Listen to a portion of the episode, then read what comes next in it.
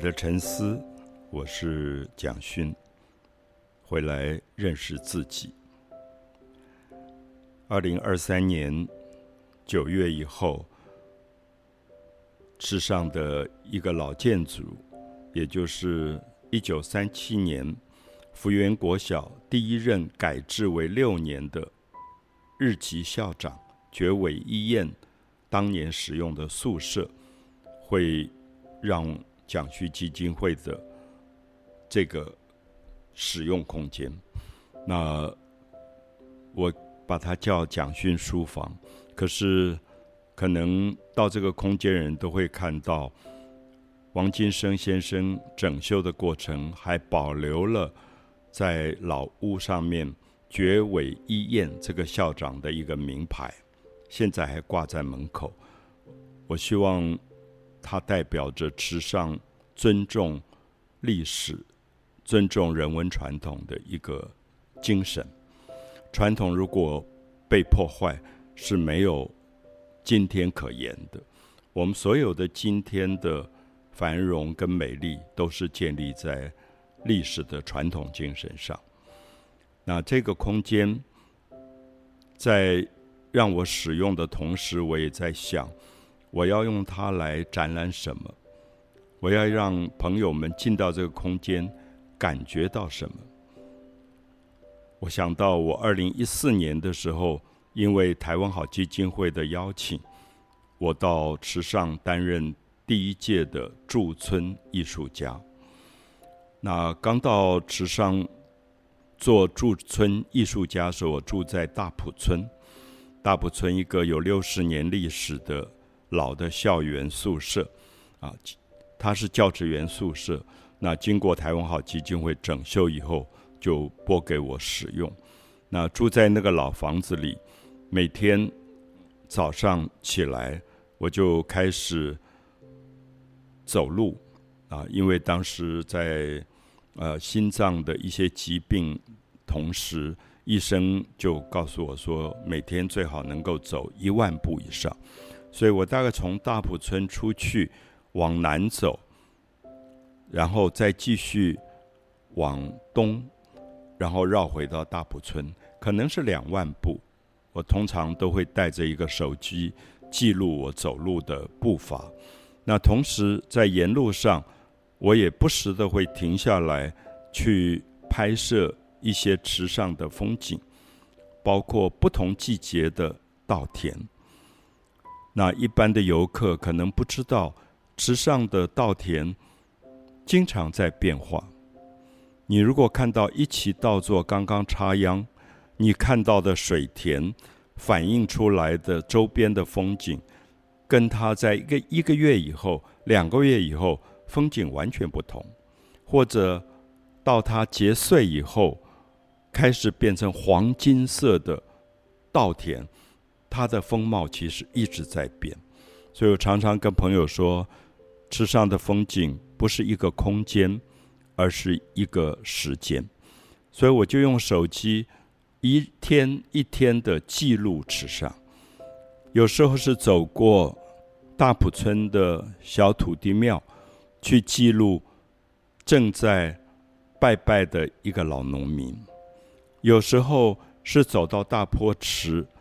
大概是立春前后，立春前后的清晨，大概早上五点钟，你会看到大坡池上一片的雾气，就是云雾停留在大坡池的池面上，然后要等海岸山脉的太阳慢慢升起来以后，这个雾才散掉，所以。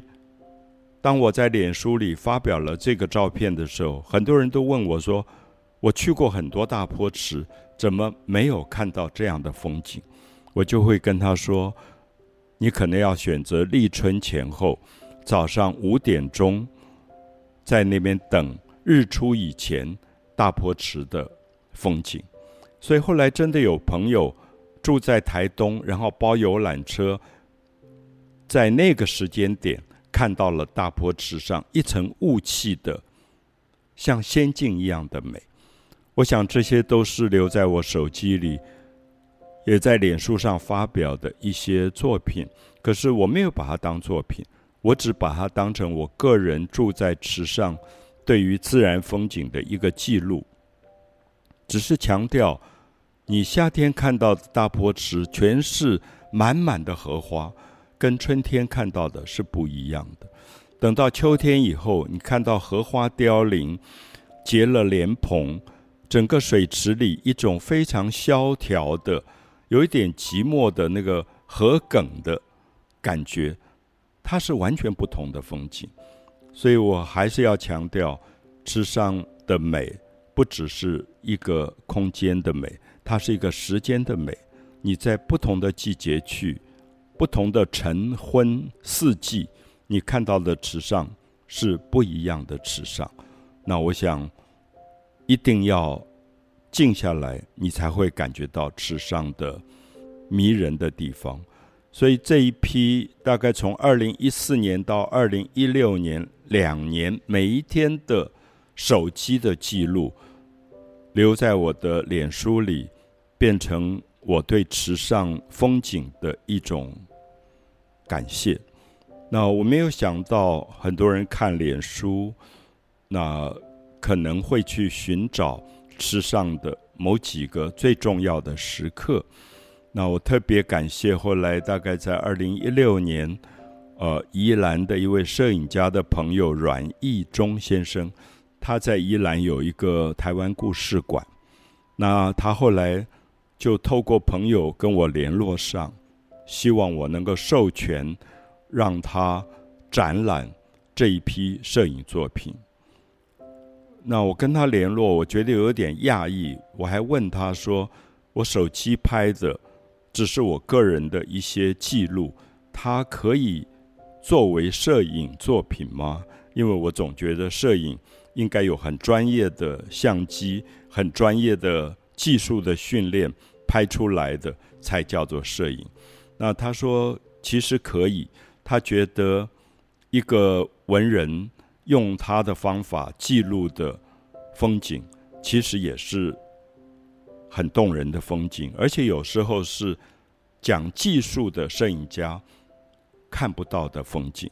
所以我乐观其成，所以阮义忠先生就把这些手机的作品透过现在的科技冲洗出来，输出变成。可以展示的大的图图画，我也去了台湾宜兰的这个台湾故事馆看，也觉得很讶异，的确比较像我没有想象到的摄影作品。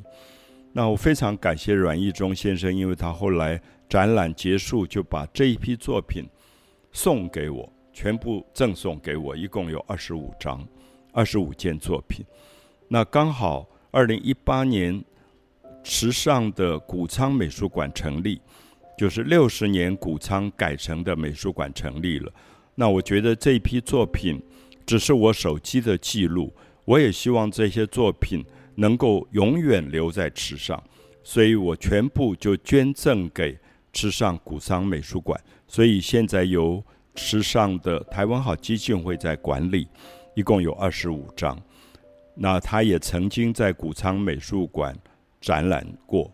那很多人借着这二十五件作品，认识池上的大坡池，认识池上不同季节的稻田的风景，认识池上一种会发亮的佛光树的叶子，认识我当时在池上佛案前面插的姜花，认识。我在黄昏的时候走到中央山脉附近，看到从西海岸投射出来的夕阳的光构成的一片红云，红色的云。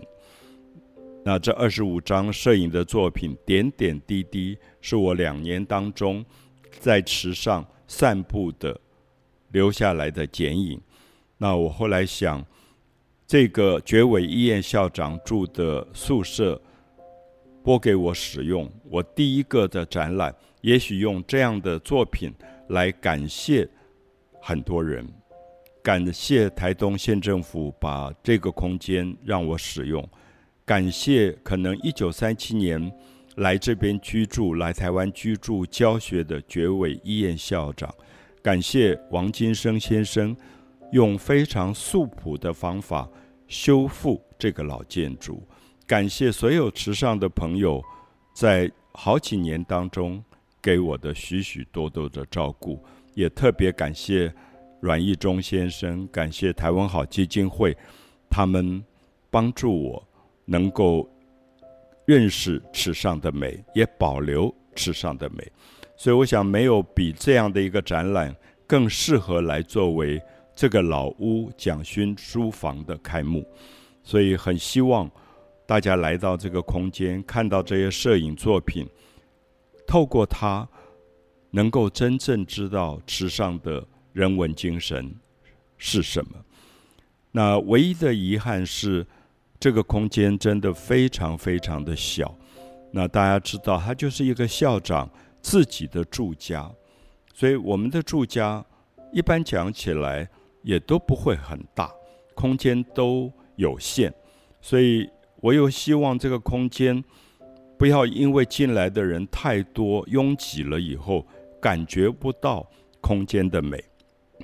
我曾经一个人坐在那个空间里。没有空调的状态，窗户打开，感觉到池上的风吹过来，那个纵谷的那种，即使在夏天都不是那么酷热的一种感动。所以我也问了好多的朋友，说这个空间能不能限制一些观赏的人数？因为我们也不卖门票，就要经过很好的预约的制度。也许一次进来十位，最多最多不要超过十五位。你会感觉到，如果你的家一下挤进来十五个客人，大概就会很乱，失去它原有的安静跟素朴的一个一个趣味。所以希望大家能够理解，你可能要在院子等候一段时间。一批一批的朋友进来，可是进来的时候真的就静下来，能够坐在这个小屋的角落，去感觉这个建筑空间里面长达九十年的一个人文精神。那我觉得特别，我也希望将来能够保留一些时间，给隔着一条马路的福源国小的老师跟学生。我希望这个小学的学生每一位从福源国小毕业。都应该知道，就近在他们学校旁边有一位一九三七年日本老校长的宿舍。他们长大以后都能够共同来维护这个老建筑的存在，也能够共同珍惜时尚的一个美丽的传统跟人文精神。